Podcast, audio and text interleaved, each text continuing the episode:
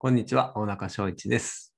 19世紀の世界情勢、大河ドラマの争点をつけ、これは19世紀の、まな半ばの話を今していますけども、その日本を取り巻く世界情勢を知ることで、まず大河ドラマがね、より面白くなるっていうのもありますし、それが今につながっていることが非常に多いので、それを知っていただくことで、今、日本を取り巻く状況も浮き彫りになってきます。なので、ぜひ、えー知ってほしいなと思ってお話しさせていただきます。まず、19世紀はイギリス連合王国の世紀です。第二次英仏百年戦争にも勝って、まあ、いわゆるナポレオン戦争にもね、勝って、非常に強い勢力を持つようになったイギリス。これ世界の工場とか言われますけどね。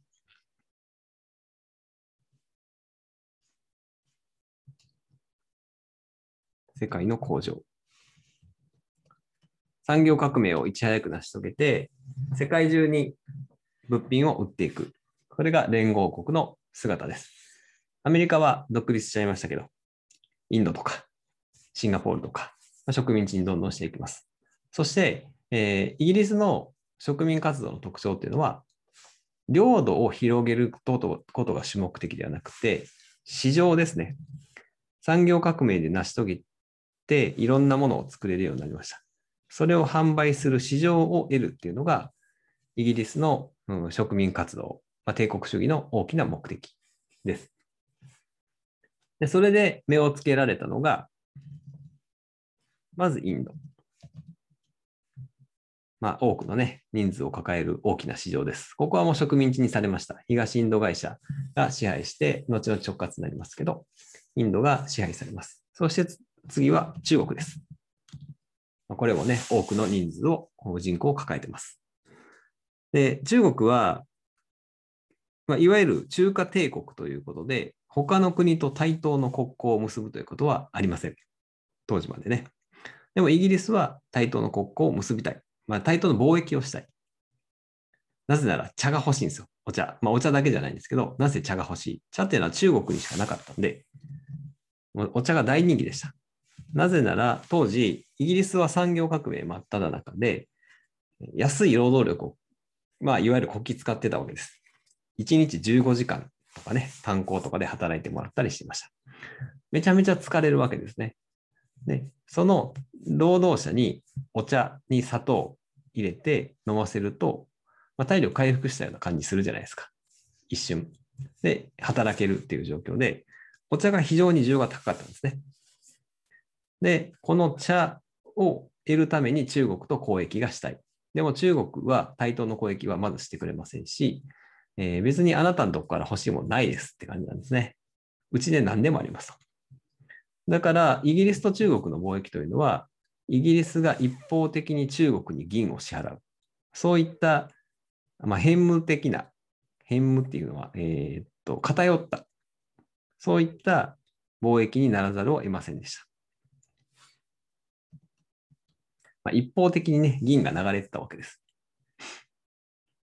で、これじゃああかんということで、イギリスが打った手がアヘンを売ることですね。まあ、いわゆる三角貿易とか言いますけど、インドで栽培させたアヘンを中国に持ち込みます。で、中国でそこで銀に変え、その銀でお茶を買って本国に持ち帰って、それを売って利益を出す。これがイギリスがやったことです。まあ、当然起こりますわな。アヘンで麻薬ですからね。中国は起こります。え麻薬を持ち込むなということで、えー戦争になるんですけど、中国は負けてしまいました。まあ、道理が通らずにね、え無理が通って道理が引っ込むっていう感じですけども、まあ、世界市場で最も恥ずべき戦いですね。麻薬を売りつけるために、麻薬を売る市場にするために戦争を仕掛けて、えー反植民地化しちゃったのがアヘン戦争になります。まあまあ、それは置いといて。まあ、この時ね、お茶っていうのはそれまで中国にしかなかったんですけど、えーこのアヘン戦争の後に、木をインドに持っていきます。で、そこでスリランカとかアッサムとかでお茶が作られるようになって、今に至っています。で、イギリスは中国を市場にしたかった。で日本は、まあ、ちょっとイメージで言うと、まあ、ついでですね。ついでに日本にやってきたみたいな感じです。まあ、ついで言うてもね、もう非常に大きな国力を持った大英帝国ですから、日本にとっては脅威でしたけどね。イギリス、エゲレスと言ったりしますけど。で、もう一つのプレイヤー、19世紀のプレイヤー。ドイツ、えー、フランスは、もう第二次の英仏100年戦争に負けちゃって、ナポレオン戦争もでも敗北して、あとはもう国内の革命が続くので、ちょっとキープレイヤーではなくなります。まあ植民地作ったりするんですけどね、世界市場ではキープレイヤーではないかなと思います。でドイツは1800開国するかしないかっていう状況ではまだドイツ帝国が成立していません。なので、ここでもキープレイヤーとは使しては扱わないですね。まあ、オランダはもう転げ落ちてますんで、ヨーロッパではメインプレイヤーはやっぱイギリス。で、後で言うロシアです。で、そもう一つのメインプレイヤーが日本にやってきたアメリカですね。アメリカは当時、西海岸まで、東海岸から始まった国家が西海岸に到達して、そこから今度はさらに太平洋に出ます。目的は、もうイギリスと一緒なんですけど、市場です。中国市場が欲しかった。で中国に行こうと思う、太平洋を横断して行こうと思ったら、途中にあるのが日本ですね。で日本に開国を迫った目的目的っていうのは、まあ、基本的には補給基地です。中継基地、補給基地ですね。まあ、休憩したいって感じです。だからアメリカも別に日本が目的ではなくて、メインの目的は中国です。でその中継基地にしたいから日本に開国しろって言ったのが、基本的な、えー、当時の事実になります。なぜペリーもね、太平洋横断してきてないんですよ。できないから、日本が中継基地になってくんないと。なんで、大西洋周り、インド洋から回ってきて、えアジアを通って日本にやってきました。まあ、そうすると、まあ、時間かかってしょうがないから、ショートカットしたいと。蒸気船もできたし、それはできなくはない。ということで、日本に国開け、中継しろということで来たっていうのが、え当時の真相になります。ま、日本はね、どちらかというと、サブの目的と言うべきじゃないかなと思います。まあ、それにしても、外国がやってきて、日本はえらい騒ぎになっちゃったわけですけど、で、イギリスとアメリカはアングロサクソンつながりですね。このアングロサクソンというのはですね、えー、基本的に膨張する、そういった民族性なんですかね、これはね、持ってて、まあ、一番典型なのがアメリカですね。インディオの土地を侵略して虐殺していって、西海岸までやってきて、で、そこから太平洋に出て、ハワイも収めちゃって、まあ、フィリピンとかね、行きましたし、で、日本。日本、当時の日本が、もう、武力をもう誇示して上位しようとしたのは、ある意味正解だったとは思います。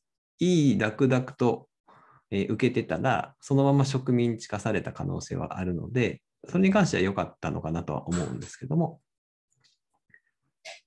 でこのアメリカとイギリス、アングロサクソンつながりで、えー、膨張する帝国主義をの成功はもともと持っていたのかなと思います。まあね、あまり大きな声では言えないんですけど、マニフェスト・デスティニー。ディスティニーかな。まあでもデスティニーにしときますけど。でいて、えー、明白な運命と言ったりしますけど、白人が非白人を侵略する。で、正しい教えに目覚めさせるのは義務だぐらいで思ってましたから。第二次世界大戦の最後の時期の大統領、フランクリン・ルーズベルトに代わったトルーマンという大統領がいましたけど、原爆を落としたのはこの大統領の時です。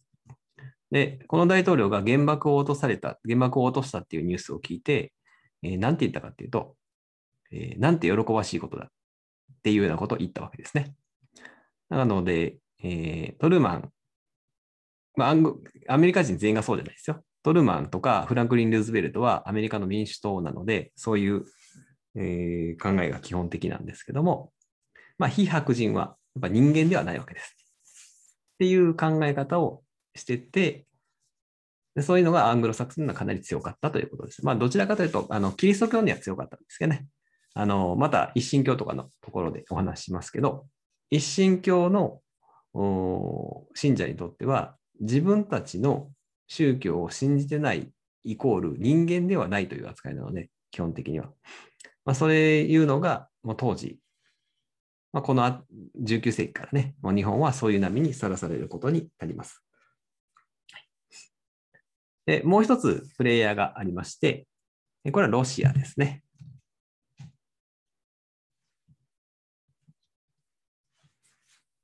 北方から日本の玄関叩いたのはロシアなので。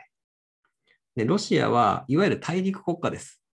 で、これはちょっとイギリスやアメリカとはちょっと違って、まあ、日本を直接の植民地にしようという感じよりは、なんせ、えー、自分たちの周りに干渉地帯を置きたいっていうのがロシアです。まあ、今ね、ウクライナが紛争起きてますけど、ウクライナをなぜロシアが欲しているかというと、えー、自分たちの革新的な土地のその周りに干渉地帯を置きたいわけです。えー、冷戦の時は、例えば、えー、ハンガリーとか、ルーマニアとか、ああいう東ヨーロッパがこの干渉地帯になってましたけど、でこの干渉地帯を置きたい。なので、北方領土を手放すことは絶対にないです。なぜなら、干渉地帯ですから、日本との。手放しちゃったら、直で、えー、日本の、日本と直でね、干渉地帯を挟まずに接することになっちゃうので、ロシアにとってはすごく嫌。なので、北方領土を手放すということはありません。で、じゃあロシアはなぜ幕末日本に来たかっていうと、まあ、まだ干渉地帯を広げに、広げるという、まあ、性質があるからっていうのと、あとやっぱ海が欲しい。えー、ロシアはね、港凍っちゃうので、凍らない海、不凍港って言いますけど、まあ、それが欲しいわけです。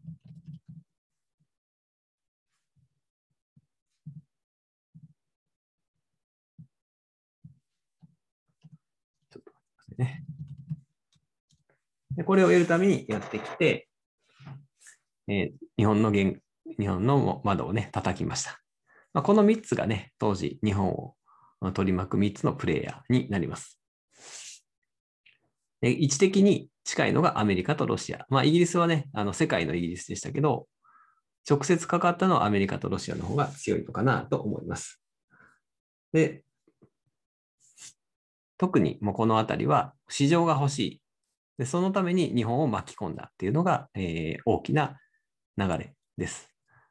でアメリカはちょうど幕末維新の際に、外に向けて目を向けるどころじゃない騒ぎが起きました。まあ、いわゆる南北戦争ですね。南北戦争。4年にわたって内戦を行ったわけです。えー、アメリカの戦争史上で一番死者が多かったのかな、内戦で。で、えー、この内戦は終わりました。1865年に。で、戦争が終わったら何が起きたか。武器が余りました。